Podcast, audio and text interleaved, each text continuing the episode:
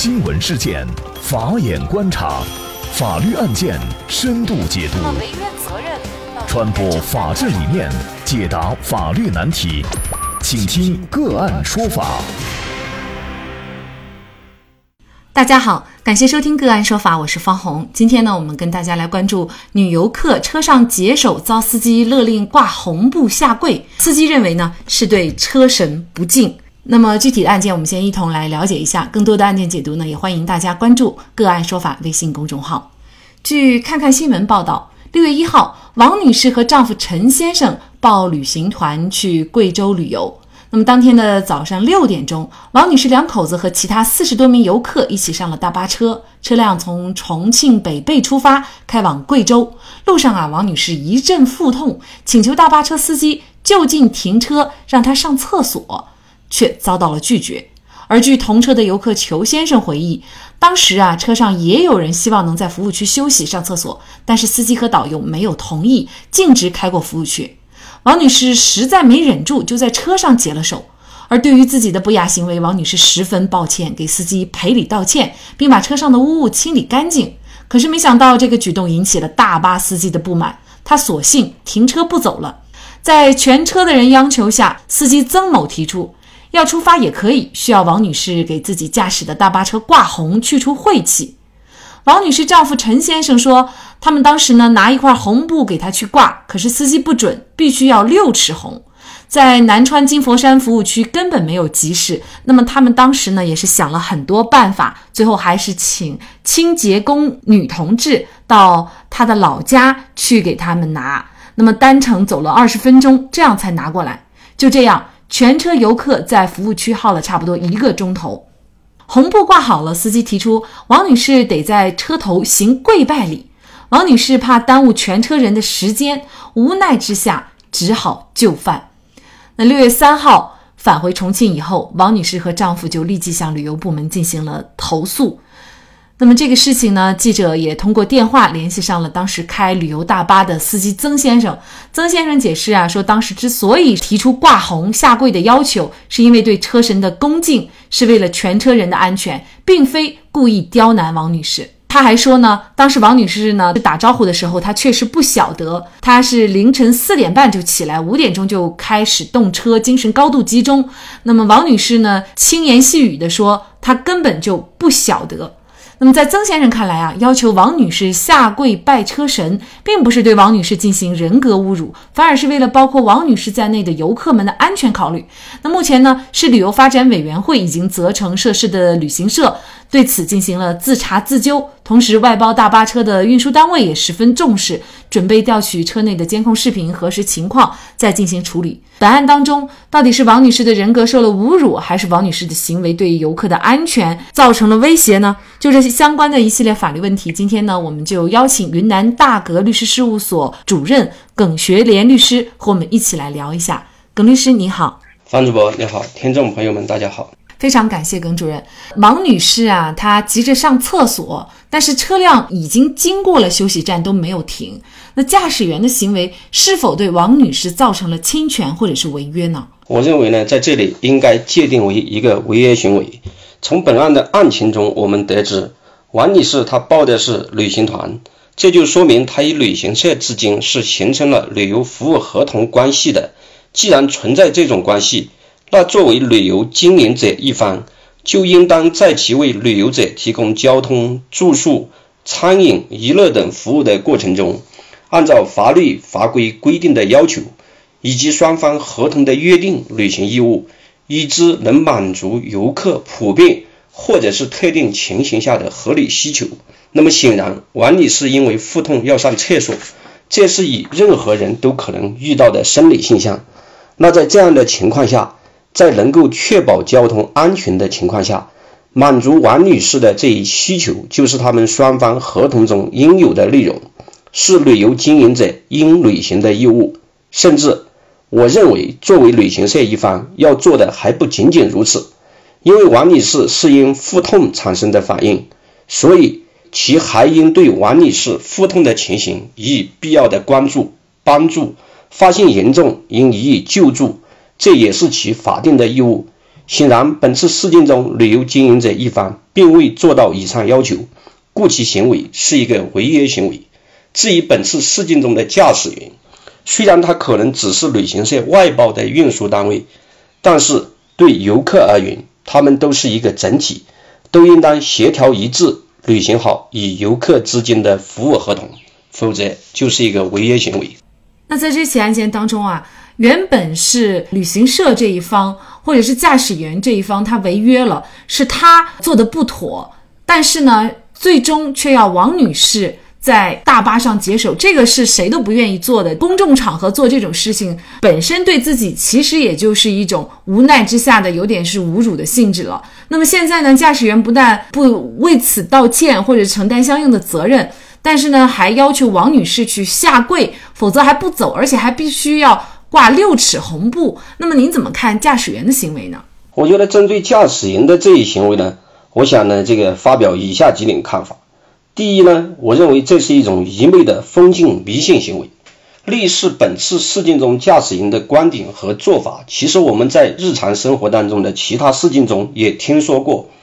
在一些比较封禁的观念当中，确实存在这样的说法和做法，认为发生类似的事情就是不敬神灵、不吉利。也就是本案当中曾先生说的，他恰恰是为广大的乘客的安全着想。但是这里我想说的是。这其实仅仅是狭隘的、愚昧的思想观念上的障碍而已，毫无科学根据。相反，我倒认为，如果真是有车神存在的话，你如果能够有以积极、包容、宽慰的心态和方式来处理该次事件中王女士所发生的尴尬，那车神可能恰恰有感于你的心胸和气量，祝你的车开得更平安顺当。第二点看法是。我认为该行为侵犯了王女士的人格尊严，至少应予以赔礼道歉。作为旅游者来说，其人格尊严、民族风俗习惯和宗教信仰都应当得到尊重。可是，该次事件中，因为司机没有照顾王女士的合理需求，以致她在实在憋不住的情况之下当众解手。没办法呀，这俗话说得好，这活人你总不能被尿憋死吧，是吧？是会憋出毛病的。但是问题是，王女士她这个时候解虽然解了，但正如她自己所说，这的确是很丢人的事情。这样的行为有可能在她自己的心里都会留下不光彩的阴影。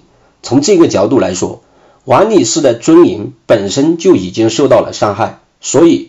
此时，旅游的经营者一方应在了解情况后，对其进行必要的宽慰，对其余乘客的消极情绪予以引导，方是弥补不足的上上之选。可是，结果却是恰恰相反。驾驶员想到的不是补救，而是王女士挂红下跪。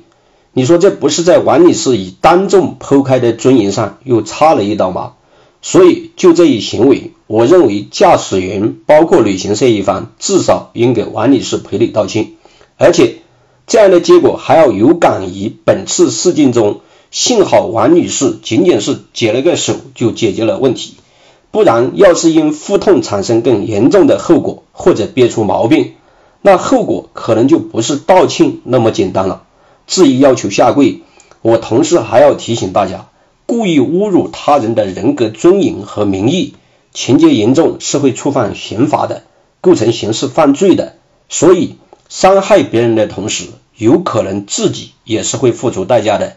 故凡事应三思而后行。第三点看法，该次事件中王女士不下跪，驾驶员就不走的行为，是对同车所有乘客普遍不负责任的违约行为。不论是从承运合同还是旅游服务合同的相关法律法规进行分析，承运人都应当在约定期间或者合理期间内将旅客安全运输到约定的地点。但本次事件中的司机却因为王女士的行为就不走，那等于把同车所有的乘客都搁下了，这是对大家违反合同义务，是不顾大局，是不分轻重的不理智的行为。其除了可能承担违约责任之外，还有可能遭到旅游监管部门、交通交管部门或者单位的处理。虽然这事情过去了，我相信大多乘客不会因为这点事来深究，相关单位也一定会妥当处理。但我们应当从这次事件中汲取教训，不要让类似的事情再次发生。那这个事情呢，应该说一经这个媒体的报道啊，我们广大的网友都非常的关注。我想呢，一个呢是对于事情的其中有一些荒唐的层面啊进行关注。那么另外一方面呢，其实这也涉及到了我们每一个人啊。一旦这种坐公共交通工具出行，那么谁都会有内急。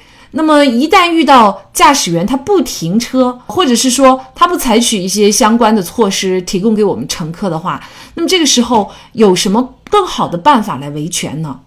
呃，其实我觉得还是有的。好比本案当中王女士，我认为第一，她可以进一步和导游和驾驶员积极沟通，来协商满足她自己的需求。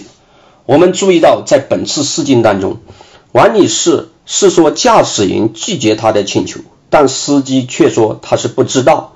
我们在这里不去分析到底谁说的真，谁说的假，但是我认为沟通是否到位却是值得商讨的。因为在通常情况之下，司机如果在清楚的认知到王女士的情况紧急如此，他。还要做如此损人不利己的事情，那的确也是不合情理的。所以，如果王女士只是一般性的向司机提出要求遭到拒绝，那她还可以根据情况描述出需求的紧急程度，提出更为强烈的要求予以沟通协商。第二种方式，如果在沟通无效的情况之下，他可以打旅行社或者旅游监管部门、交通管理部门的。电话进行投诉，以致能够解决自己的问题。第三一点，如果前两种方式都不能达到自己想要的效果，那他可以当即要求解除旅游合同。在旅游经营者严重违反合同的情况下，王女士即使委曲求全，其合同目的也是很难实现的。所以，实在不行，她有权选择当即解除合同。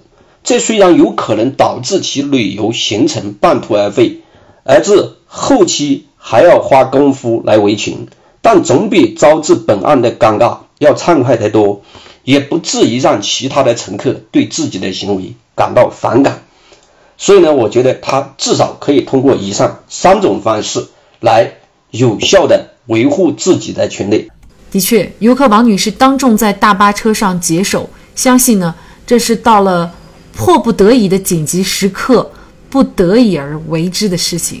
事情本身对于乘客王女士来说，她的身心，我想呢是已经造成伤害了。可是霸道的驾驶员呢，自己非但不检讨，竟然还要求王女士挂红布下跪，可见愚昧和迷信。足够使人无视法律，甚至是丧失对人的权利的尊重。所以，游客出游应该掌握一些最基本的维权意识，以及呢，在出游前预防此类事情的发生，签订好合同。而对于旅行社的导游、驾驶员等人员呢，也应该有严格的准入门槛，并对他们的不良的职业信息记录在案，并且呢，对其限制从业。好，那么在这里呢，再一次感谢云南大哥律师事务所主任耿学莲律师。那么大家如果想获得我们本期节目的全部图文推送，大家可以关注我们“个案说法”的微信公众号，公众号里面搜索“个案说法”就可以找到我们加以关注了。您输入“车神车神”就可以获得今天节目的全部推送。另外呢，我们的公众号里面也有对过去二百多期节目进行了分类。我们把它们分为了民事、刑事、婚姻家庭、行政类案件，大家可以根据自己的需要啊进行查看。另外呢，里面也有我们嘉宾的详细介绍。如果您在生活、工作、生意当中遇到一些法律问题，寻求解决，也欢迎大家向我们进行咨询。您可以直接添加幺五九七四八二七四六七的微信号进行咨询，也可以直接电话咨询。为大家提供法律服务的都是我们个案说法邀请的节目嘉宾，他们都非常的专业、资深和负责任。如果您觉得我们的节目对您有帮助，那支持我们的方式就是关注我们的公众号进行转发分享。感谢您的收听，我们下期节目再见。